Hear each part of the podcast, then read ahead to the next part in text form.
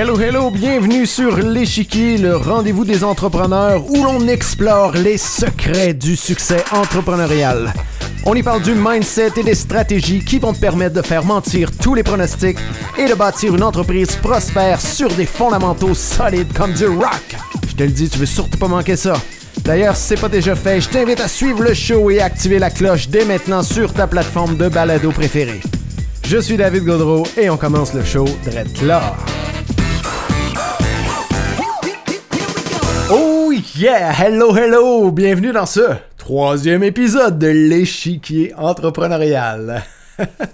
Je viens de sortir ma voix radiophonique. Bienvenue dans ce nouvel épisode de l'échiquier entrepreneurial. Welcome! Merci d'être là, merci d'être là. Aujourd'hui, dans ce troisième épisode de l'échiquier, je vais faire un petit avertissement en début d'épisode.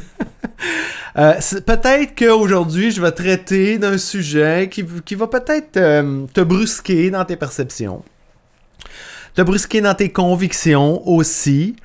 Euh, je vais parler de commoditisation, je vais parler de mindset du salarié, je vais parler de billets de conformité, je vais, parler du principe de commoditisation aussi. Euh, et donc voilà, il y a certains volets qui peut-être vont euh, aller à l'encontre de certaines de tes croyances ou voilà. Mais si je le fais par moment, euh, si je manque un peu de nuances par moment, sache que, bon, ok, je, suis capable de faire la part des choses.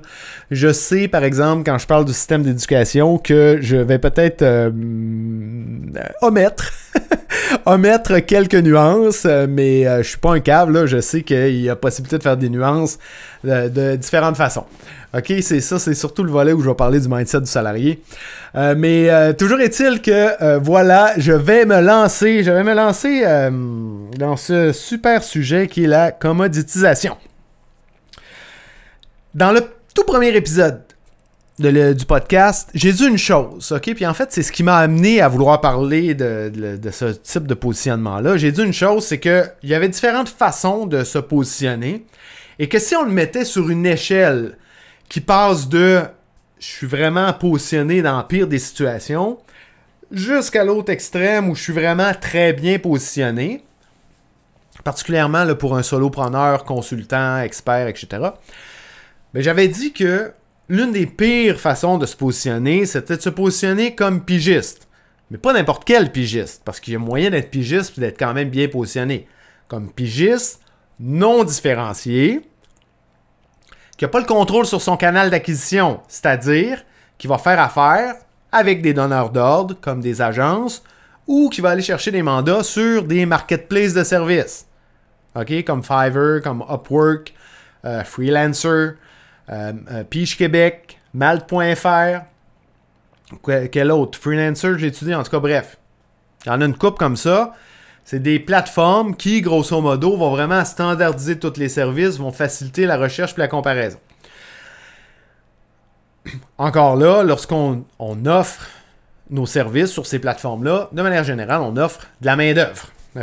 Donc, lorsqu'on se positionne de cette façon-là, comme pigiste non différencié, qu'on n'a pas le contrôle sur notre canal d'acquisition, ben, en réalité, ce qu'on fait, c'est qu'on se positionne, c'est ça, comme du cheap labor, de la main-d'œuvre bon marché, facilement comparable, facilement euh, remplaçable. Et pourquoi c'est une aussi mauvaise euh, façon de se positionner, disons-le comme ça? Ben, c'est parce qu'on se positionne comme une commodité. Et lorsqu'on se positionne comme une commodité, ben c'est ça. On est dans une euh, position où on est un peu à la merci du marché. Donc, on va en parler. Mais avant de commencer, j'aimerais quand même euh, te dire c'est quoi une commodité, parce que là, si je passe l'épisode d'aujourd'hui à te parler de commodité, puis tu ne pas, tu sais pas c'est quoi, euh, ça va être un problème. Donc, une, commodité à la base, à la base, à la base. Si on, remonte en 1842, je pense que j'avais lu, euh, une commodité, c'est vraiment, c'est là que le principe a commencé, c'est un bien de base. Si je te raconte rapidement l'historique que j'avais lu dans un livre euh, qui s'appelle euh, The Passion Economy, il faisait un petit historique de ça. Il disait dans ces années-là, il avait bâti le canal Erie, OK? Euh, le canal du lac Erie. Et ce que ça a fait, c'est que ça a permis aux agriculteurs ben, de, s'éloigner, d'aller acheter des terres qui étaient plus éloignées, qui étaient plus grandes. Éventuellement, ils ont pu augmenter leur culture et d'amener leurs grains par le canal aux acheteurs. Ce qui a fait qu'éventuellement, il y a eu tellement une, croissance rapide, rapide du grain que là, les acheteurs n'étaient plus en mesure de négocier chacun des cultivateurs euh, pour, pour leur grain. Donc là, ce qu'ils ont fait, c'est qu'ils ont commoditisé le grain. Donc, ils ont établi des grades, des grades, j'allais dire préétablis. Ils ont établi des grades et puis euh, ils ont fixé des prix pour chacun de ces grades-là, ce qui leur a permis de négocier une grande quantité de grains vraiment plus rapidement. OK?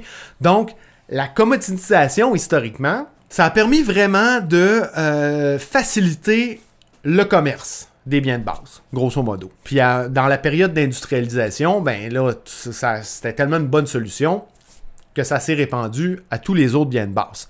Donc, euh, une commodité, euh, on peut parler d'un sac de riz, on peut parler de bois de construction, euh, de, de, de, des, métaux, même de la pierre, quand on achète du gravier trois quarts, ben, tout ça, c'est de la commodité. à la base, là, sur une commodité, c'est tellement comparable, c'est tellement interchangeable que tout se joue sur le prix et tout se joue sur la convenance. Donc, c'est pour ça que lorsqu'on regarde euh, des grandes chaînes qui vendent des commodités, par exemple des quincailleries, ben, comme tout se joue sur le prix et sur la convenance, ben, ils vont beaucoup travailler sur avoir des tarifs de volume, optimiser leur, chaîne de distribution, etc., pour avoir les meilleurs prix possibles, d'une part. Puis, ils vont aussi euh, développer plusieurs points de vente pour avoir un pied à terre dans chacune des villes. Puis ils vont tenir des très gros inventaires. Donc ça, ce que ça va leur permettre, c'est d'avoir euh, le, bénéfice de la proximité d'une part, du fait d'être près du consommateur, et d'avoir aussi la, la disponibilité. Sachant très bien que si le consommateur vient acheter son 2 par 4 sa planche de 2 par 4 à la quincaillerie, euh, que s'il n'est pas disponible, ben, il va aller à la porte à côté parce que c'est du change, c'est du pareil au même, c'est du change pour change. OK? Donc, euh, ça, c'est comme la définition euh, d'une commodité.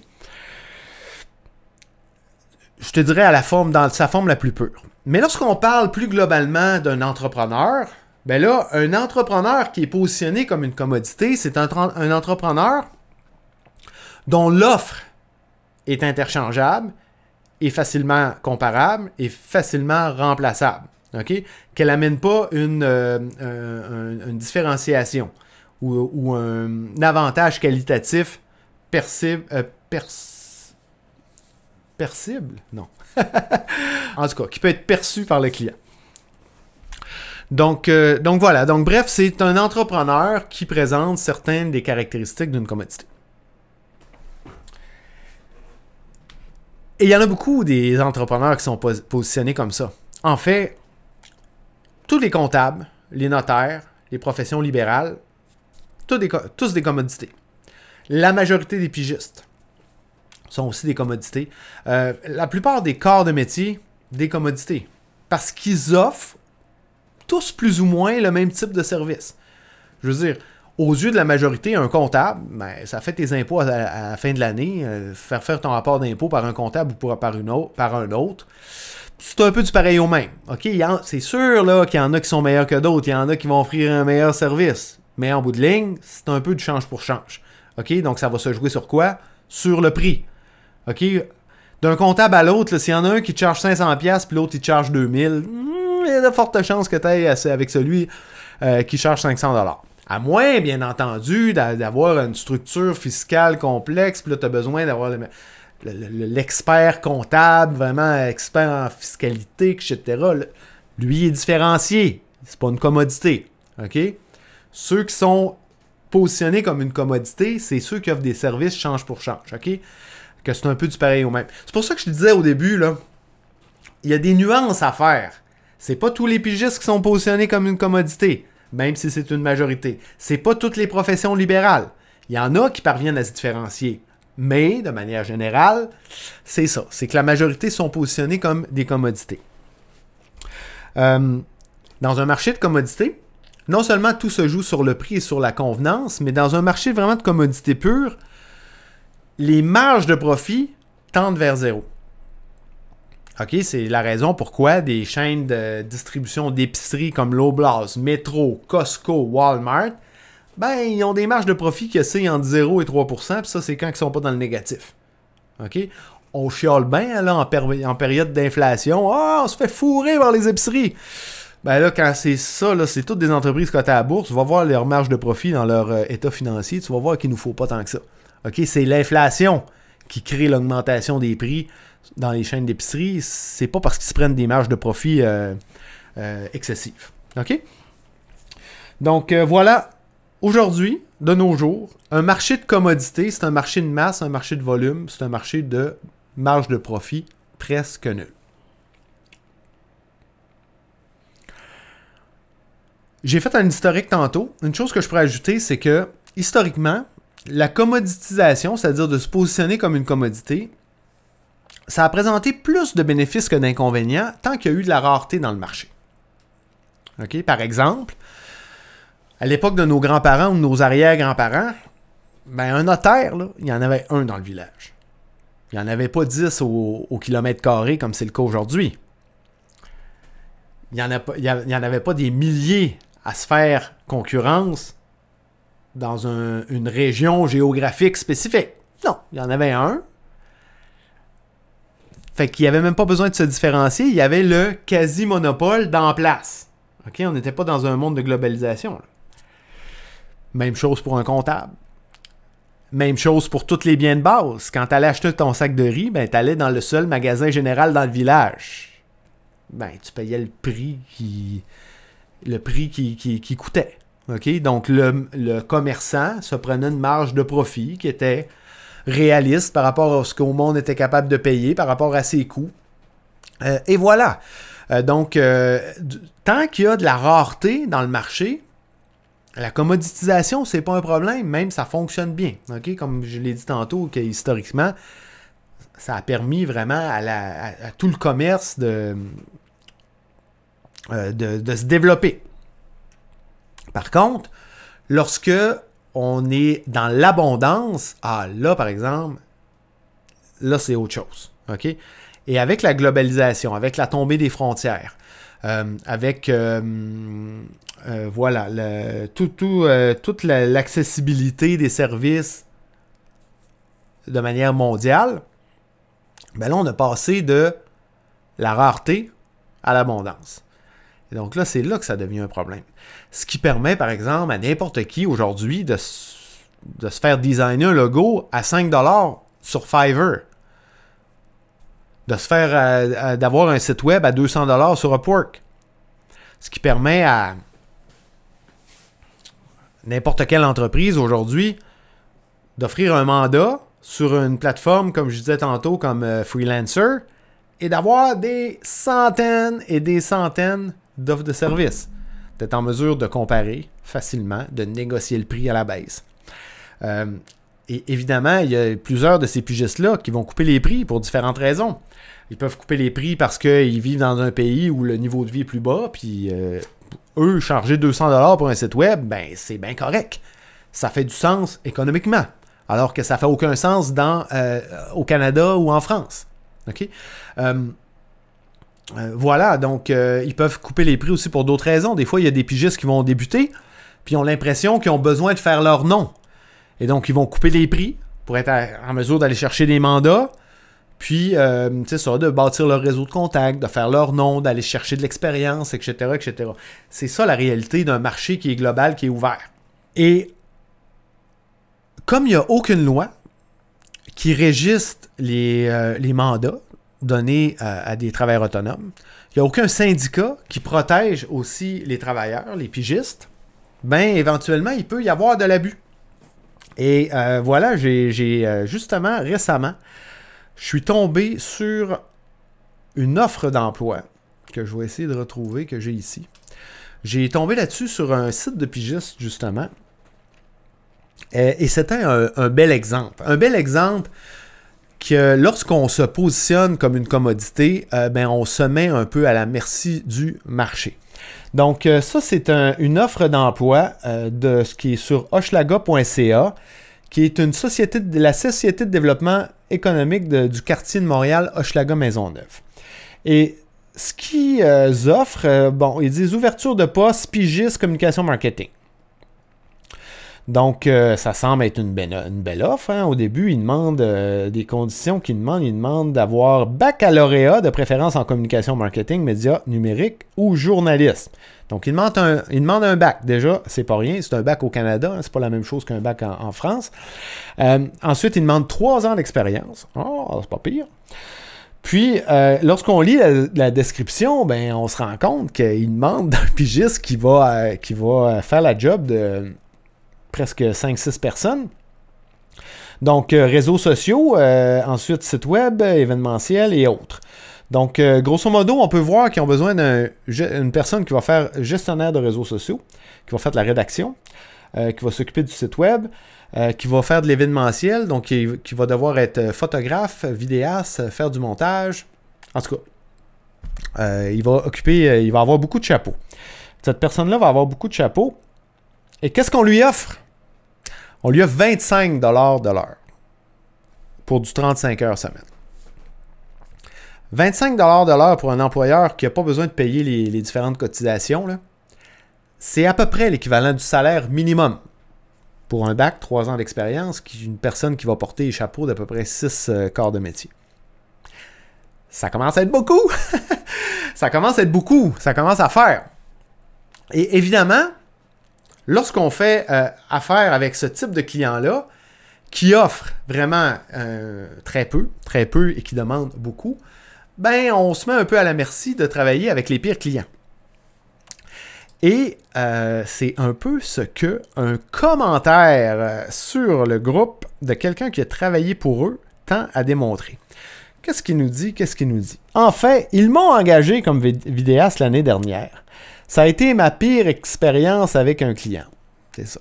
C'est quand on travaille avec ce type de client-là, ben généralement, euh, en fait, je devrais même dire, lorsqu'on est positionné comme une commodité, on attire souvent ce type de client-là. J'aime mon quartier je voulais contribuer. J'ai donc accepté de baisser mon salaire de moitié. Belle erreur. J'ai couru après le responsable pour pouvoir avancer les projets. Réalisé selon mon expérience parce que j'avais aucun retour. Me faire dire un mois plus tard que finalement, ça convenait pas. Et ça, c'est. Euh, si on revient à l'offre sur 35 heures, c'est une autre affaire. C'est que là, il y a 25 de l'heure pour, pour 35 heures. Mais quand on lit ça, ce qu'on réalise, c'est qu'en réalité, ce ne sera jamais 35 heures. OK? Puis quand on lit, on lit la liste de tâches, c'est impossible de faire ça en 35 heures. Il demande de couvrir les événements du quartier les fins de semaine, de faire les montages vidéo. C'est sûr que ce 35 heures-là, il va se transformer peut-être en 40, 50, 60 heures. Who knows? On ne sait pas jusqu'à quel point euh, on peut, euh, ils peuvent abuser de la situation. Mais quand on lit ce commentaire-là, ça fait peur. Parce que là, il a été obligé de recommencer son projet. Et comme ils se sont entendus pour un 35 heures, il ne pourra, jamais pourra jamais charger ses heures supplémentaires. On continue le commentaire. Devoir recommencer le projet. Bon, devoir harceler pour être payé. Bon, quelle surprise quand je te parle de mauvais client. Mais son adjointe a fini par prendre le relais et se plaindre de mes tarifs. Ah. Après le travail fait, en me donnant les tarifs de leur ancien vidéaste. C'est ça quand on est positionné comme commodité, on se fait continuellement comparer. Parce que c'est pas clair la valeur ajoutée qu'on apporte. On est, on interchangeable, facilement comparable, et bien c'est sûr que le client va toujours essayer de négocier. Au final, j'ai compris qu'elle aurait voulu que je travaille pour eux pendant plus d'un mois. 12 dates de tournage pour, et plusieurs jours de montage. OK, donc, ça serait pas étonnant qu'il y ait un jour de montage pour chaque jour de tournage. Fait qu'on se retrouve avec 24 jours travaillés dans le mois. Tout ça pour environ 450 dollars. 450 dollars pour, disons, 28 jours de travail. Si on le calcule, euh, peu importe, à 5, 6, 7, 8 heures par jour de travail, c'est sûr qu'on tombe en bas du salaire minimum. Lorsqu'on se positionne comme une commodité, c'est, on est un peu. On se met à risque. on se met à la merci du marché. Ça, c'en est un exemple. Je pourrais trouver plein d'autres exemples? Donc, euh, les, plateformes, comme je parlais tantôt, sont, en sont plein. En sont plein de, clients qui vont essayer d'aller obtenir le plus possible pour, pour payer, le, moins possible. C'est un peu ce qui arrive lorsqu'on euh, se positionne comme tel. Ça soulève la question pourquoi il y a autant d'entrepreneurs qui se positionnent comme des commodités? La question se pose. Lorsqu'on voit tous les inconvénients dans le marché actuel de globalisation, dans le marché d'abondance, pourquoi ils se positionnent comme des commodités? En fait, j'ai identifié trois raisons. La première raison, c'est qu'ils ont le mindset du salarié. OK? On va voir c'est quoi tantôt. La deuxième raison, c'est qu'ils ont euh, le billet de conformité, où ils sont victimes du billet de conformité de ceux qui les conseillent. Et finalement, il y a le principe de commoditisation aussi. Ce qui est un petit peu différent, en fait, c'est un principe qui va faire qu'on va se commoditiser au fil du temps. Donc, euh, commençons par euh, parler du mindset du salarié. Très tôt, très tôt, très tôt, très tôt, très tôt dans notre vie, on rentre dans un système d'éducation un système d'éducation qui est euh, standardisé, euh, qui fait du nivellement par le bas. C'est-à-dire que, par exemple, si tu es étudiant, tu as des forces en maths, tu as des faiblesses en français, qu'est-ce qu'on va faire? Est-ce qu'on va travailler avec toi pour continuer de renforcer ça dans, quoi tu es bon, pour t'amener à un niveau supérieur? Non. On va investir les ressources pour, ce, sur, pour sur quoi tu as de la misère pour euh, pallier à tes difficultés. Euh, on va aussi investir la majorité des, ressources dans les étudiants en difficulté.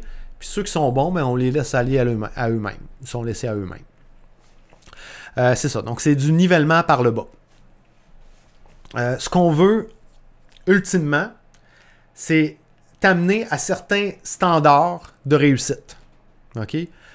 des standards qui laissent un peu de côté toute la performance individuelle. Au point où, même si, oui, euh, on te donne cette impression-là, on te donne cette impression-là de valoriser tes performances individuelles en t'assignant des notes dans un bulletin. Même si ça, encore euh, aujourd'hui, c'est de plus en plus euh, questionné comme approche. Là, je me demande, je suis moins connecté qu'avant, mais je pense que dans les bulletins, il n'y a même plus de notes, mais je ne suis, pas certain. En tout cas, toujours est-il que dans, ça va dans cette optique-là de vouloir commoditiser tout le monde. En faire toutes des petites versions pareilles. Au point où, quand tu as fini ton cheminement scolaire, on met toutes tes performances individuelles de côté et on te donne un beau diplôme générique. Hein? Qui fait que tu as avoir performé euh, au-delà de la moyenne, tu te retrouves sur un pied d'égalité avec tout le monde. Euh, voilà. Et tout ça vise quoi? Vise à standardiser les connaissances, les compétences en vue du marché du travail. Un marché du travail qui aussi est un système complètement standardisé, euh, commoditisé. Où par exemple, on va faire l'embauche sur des exigences de diplomation, des exigences d'expérience. Euh, il va y avoir des échelles salariales prédéfinies. Il va y avoir des conventions collectives. Euh, en fonction de l'expérience, ils vont offrir des, des, vacances, des différentes conditions. Tout est standardisé. OK? Donc, euh, tu sors du. On, sort, je m'inclus dans ça. On sort du système éducatif, académique. Déjà, on nous commoditise. Et là, on rentre sur le marché du travail. Et ils nous mettent dans des petites boîtes. OK? On se retrouve qu'on est un maillon du système. OK? Euh, et, les entreprises ont intérêt à faire ça. Parce que plus les, salariés, les employés sont facilement interchangeables, facilement comparables, facilement remplaçables, bien plus c'est facile de changer les maillons du système, s'assurer que le système continue de fonctionner. OK? Donc, c'est. Euh, c'est pas un hasard là, que, ça fonctionne comme ça en entreprise. Parce que c'est ce qui permet la standardisation permet une plus grande efficience.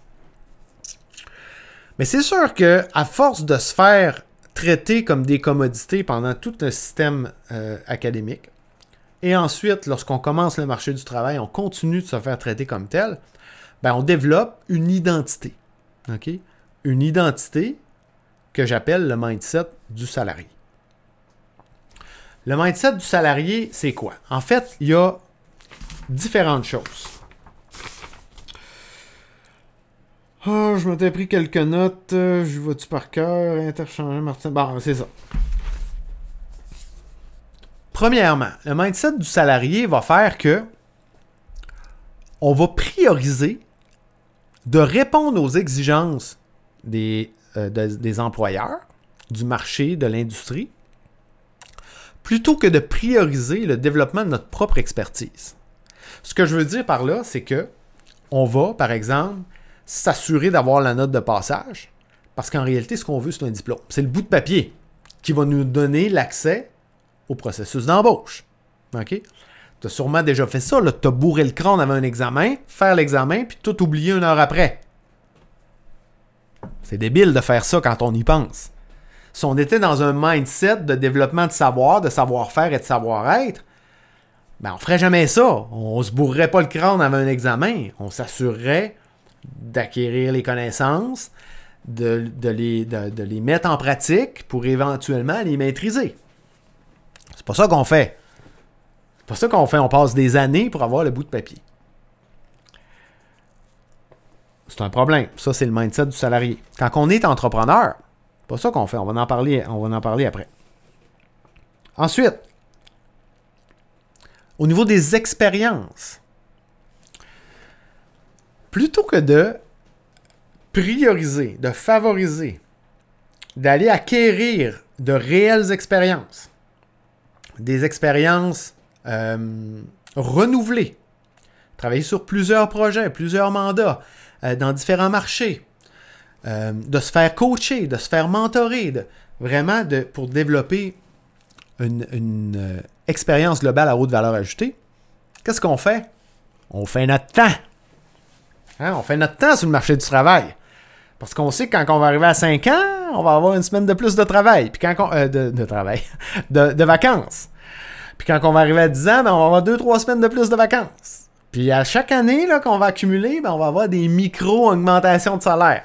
C'est de même que ça marche hein, dans le, beau, le beau système standardisé du marché du travail.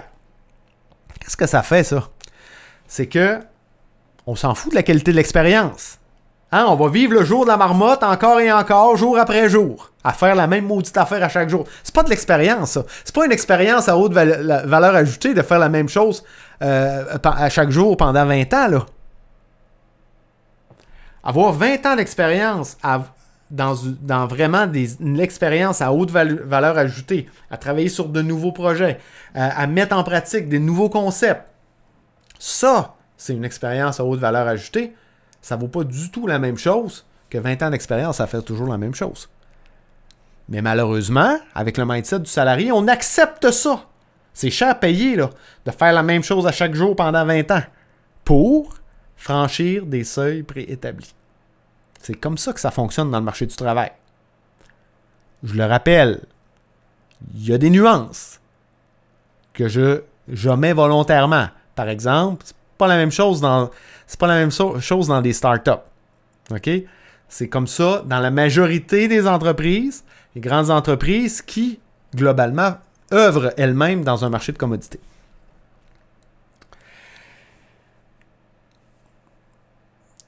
Un autre, euh, un autre, un autre euh, élément relatif au mindset du salarié. On met dans les mains de l'employeur notre développement personnel. Ah!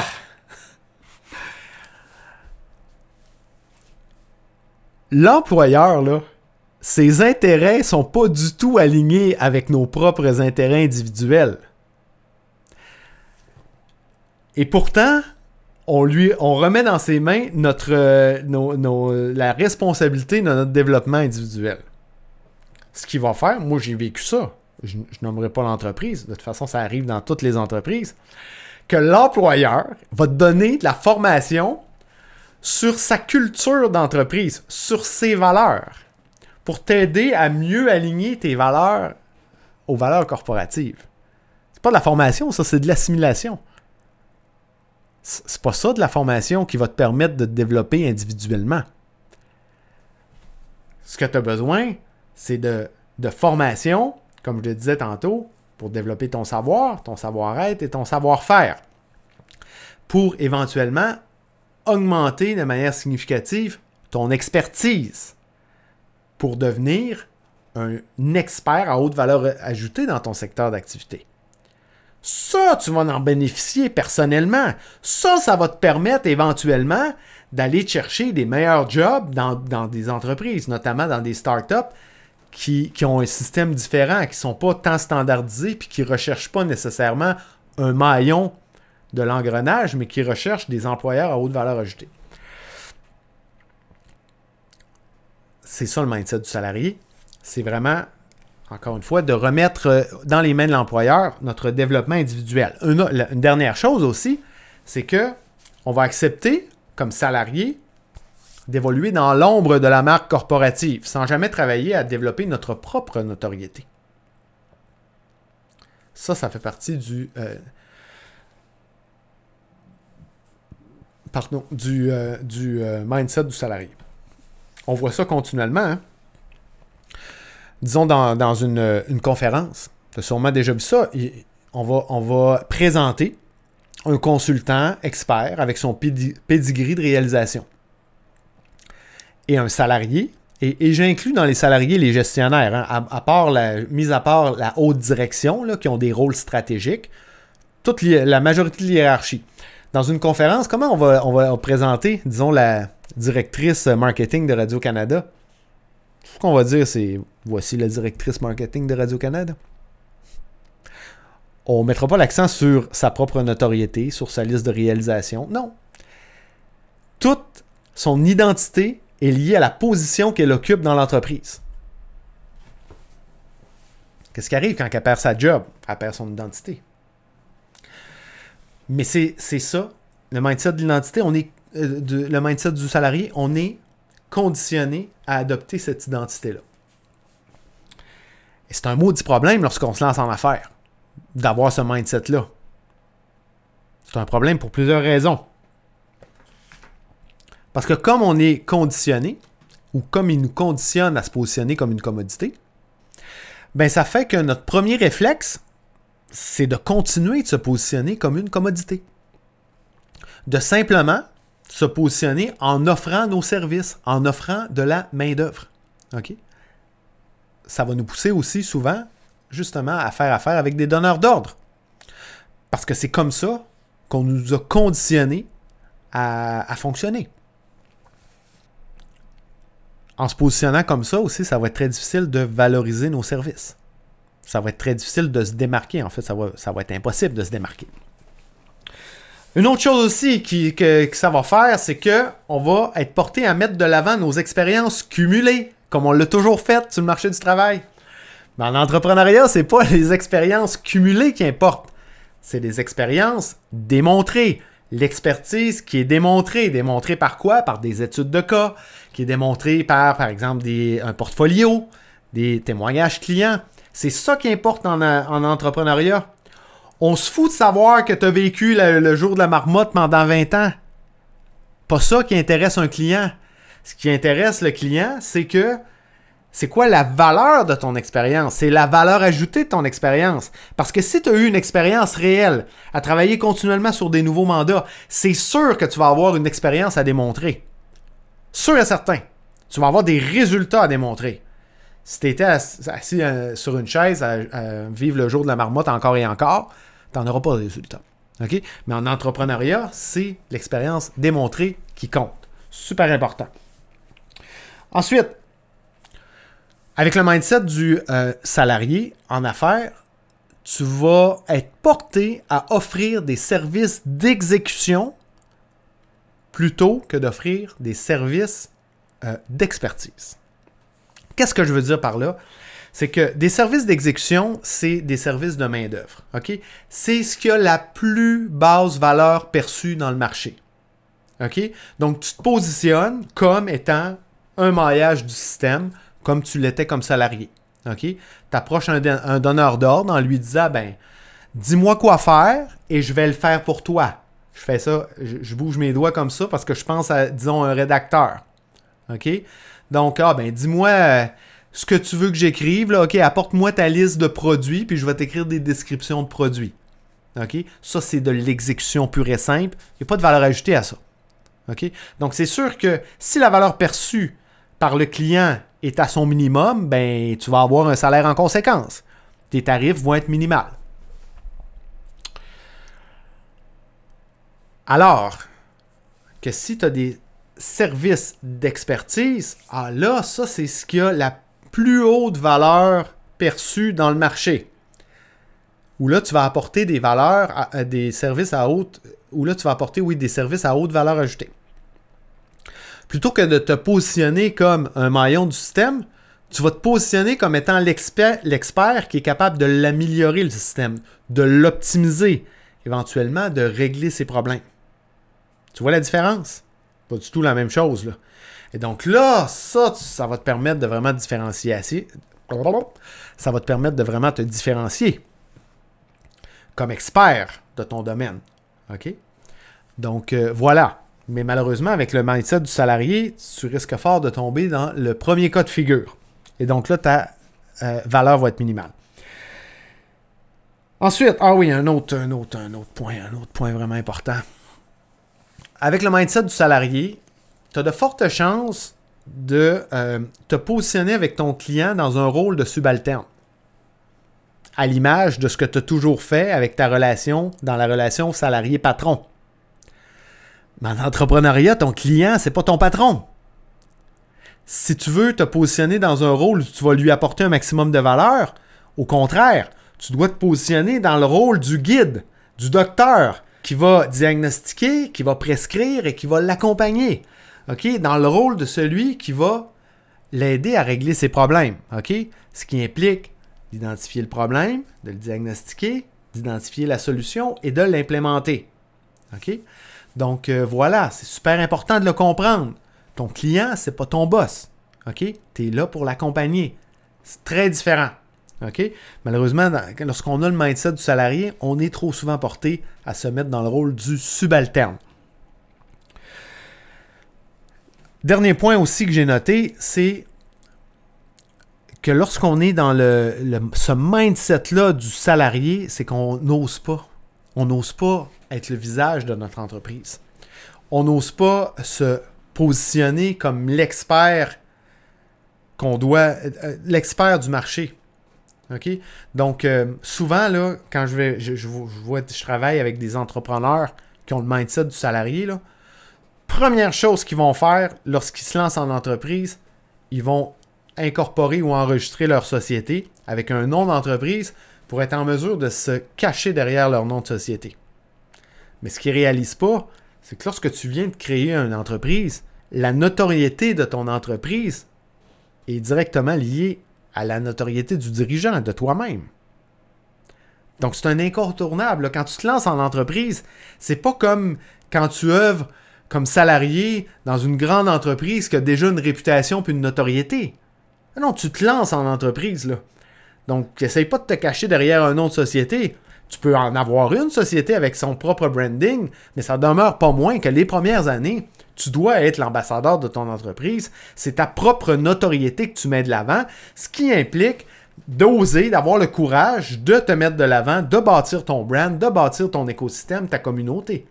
Ok? Tu dois devenir ton propre média pour élever ta notoriété et par la bande, élever la notoriété de ton entreprise. OK? Mais malheureusement, c'est difficile à faire lorsqu'on est dans un mindset de salarié où on a été vraiment conditionné à euh, prendre les rangs. OK? À ne pas oser sortir euh, du cadre. De ne jamais challenger le statu quo. De jamais prendre position dans notre, euh, secteur d'activité. Mais c'est sûr que du moment qu'on on, ose se mettre de l'avant, ben c'est ça, ça implique d'oser prendre position. OK? Et pour ça, ben, il faut vraiment se libérer du mindset du salarié. Donc, comment on fait justement pour s'en libérer? OK, je me suis mis quelques notes ici. La première, première chose que j'ai écrit sur ma liste, c'est d'avoir, d'adopter un mindset d'expertise. Donc, c'est vraiment de prioriser, d'approfondir continuellement notre expertise. OK? Pas d'aller chercher des certifications, pas d'aller chercher d'autres bouts de papier. Non. De réellement approfondir notre expertise, ce qui passe nécessairement par l'acquisition de, de, compétences, de connaissances, la mise en pratique et la maîtrise. Et pour y arriver, ben, ça implique nécessairement de prendre de la formation, de se faire coacher, d'aller chercher une rétroaction pour évoluer plus rapidement, puis éventuellement de se faire mentorer.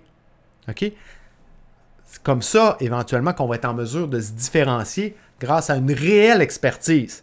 Pas juste un bout de papier qui est comparable avec tous les milliers d'autres étudiants qui ont gradué en même temps que toi. Non, non, non, non. C'est vraiment de développer une expertise différenciée puis approfondi. OK? Ça, c'est le premier point. Le deuxième, c'est d'adopter un mindset de notoriété. OK? Donc, d'accepter d'être le visage de notre entreprise et de travailler à bâtir notre propre notoriété. Ce qui implique de devenir son propre média, comme je le disais tantôt. À partir du moment qu'on devient notre propre média, on va faire continuellement la démonstration de cette expertise-là approfondie qu'on développe. Donc, c'est ce qui nous permet de, bâtir notre notoriété, de bâtir notre crédibilité, puis avec le temps, de bâtir un lien de confiance avec nos clients. Aussi, adopter un mindset de différenciation. Ce qui veut dire ne pas avoir peur de faire les choses différemment, ne pas avoir peur de sortir du cadre, de challenger le statu quo. OK? D'identifier des modèles d'affaires qui ne sont pas faits nulle part ailleurs. Tu regardes ce qui est fait dans le marché, là. C'est pas ça que tu fais. Tu trouves un créneau, apprends tu te spécialises dans ce créneau-là, tu en apprends le plus possible sur les problèmes dans ton créneau de spécialisation et tu trouves des solutions distinctives, personnalisées, différenciées pour te démarquer. OK? Puis finalement, mindset d'adopter un mindset de visibilité. Donc, tu dois accepter d'être visible dans des podcasts, faire des conférences, euh, devenir ton propre média, créer du contenu sur euh, les réseaux sociaux. Donc, accepter que ça va faire partie de ta tâche d'entrepreneur que de travailler à gagner en visibilité. Même payer en pub éventuellement quand tu as un, certain roulement pour gagner continuellement en visibilité. Donc, c'est vraiment euh, quatre volets qui vont te permettre de te libérer de ton mindset de salarié. Maintenant, le deuxième élément qui explique qu'il y a autant d'entrepreneurs qui se positionnent comme des commodités, c'est le biais de conformité. Mais là, je réalise que euh, ça fait pas mal long pour l'épisode d'aujourd'hui. Donc, euh, je commence à avoir faim, je vais aller déjeuner. Et voilà, donc, je vais faire un deuxième épisode sur le billet de conformité. Donc, ça va être dans le prochain épisode qu'on va en parler. Euh, sur ce, ben, je te remercie d'avoir été là jusqu'à la fin. Je te rappelle, si tu as aimé l'épisode, ce qui est probablement le cas parce que tu es encore là, ben, euh, ça serait génial si tu pouvais me laisser un 5 étoiles sur Apple Podcast, sur Spotify ou sur ta plateforme de balado préférée. C'est vraiment très important pour aider à faire découvrir le podcast. C'est comme ça que les algorithmes fonctionnent. Donc, ça prend des reviews, ça prend des commentaires. Donc, si tu peux m'en laisser un, ça serait très apprécié. Euh, aussi, si euh, tu veux m'envoyer un message en privé pour continuer la conversation, pour me faire part de whatever qu'on de ce qu'on a parlé aujourd'hui, si tu veux m'en parler davantage, n'hésite pas à me contacter. Tu peux me contacter sur LinkedIn, Instagram, même sur YouTube.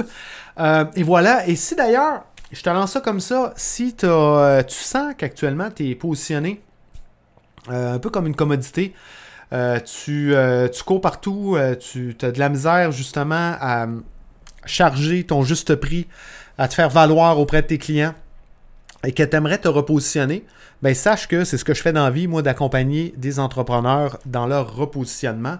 Donc, si tu veux qu'on en discute, simplement me contacter en privé. Sur ce, je te dis à tout de suite dans le prochain épisode. Ciao! Je suis David Gaudreau et je te remercie très sincèrement d'avoir choisi d'écouter le show aujourd'hui. Pour me partager tes commentaires sur le show, simplement pour continuer la conversation, tu peux le faire en te connectant avec moi sur LinkedIn. Aussi, on le sait, LinkedIn, c'est vraiment un incontournable pour tout entrepreneur. Alors, si tu veux obtenir mes ressources gratuites pour te lancer sur la plateforme et y bâtir ton audience, rends-toi au davidgaudreau.com barre oblique ressources avec un S. Enfin, si c'est toujours pas fait, ben oublie pas de t'abonner. Sur ce, je te laisse aller prendre la hauteur. Ciao!